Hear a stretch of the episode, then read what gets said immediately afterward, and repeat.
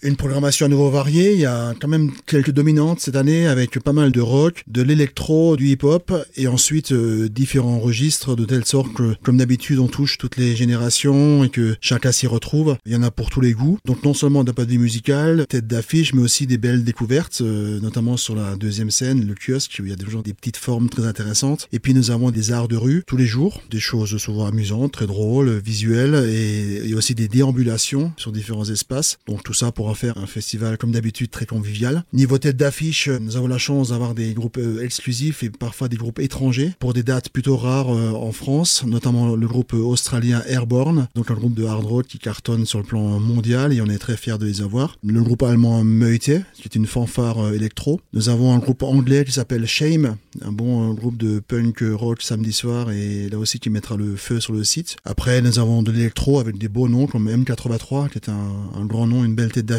le dimanche. Nous aurons un électro Fakir, nous aurons Ascendant Vierge qui euh, tourne très très bien ces derniers temps. Et puis euh, nous avons des beaux noms en, hip-hop rap avec euh, un artiste montant qui est Tiakola et qui cartonne un petit peu partout maintenant. Et puis Lorenzo que vous voulez avoir en 2020 et qui est maintenant et sera présent en 2023 et donc qui mettra le feu sur le site le vendredi soir. D'autres choses hip-hop comme Luigi Dimanche, Odezen aussi. Puis après il y a d'autres noms comme Isia, un beau nom en pop rock française qui est une bête de scène. Le duo IBI en World qui viendra aussi pour la première fois à Decibel. Donc beaucoup de gens qui ne sont jamais venus. Du reggae aussi avec euh, un groupe américain qui est le groupe Soja. Et puis un revenant quand même, c'est John Butler. Alors on n'a pas trop l'habitude de refaire les groupes qui sont déjà venus, mais lui on l'a déjà reçu deux fois et là ce sera donc euh, bah, la troisième du coup.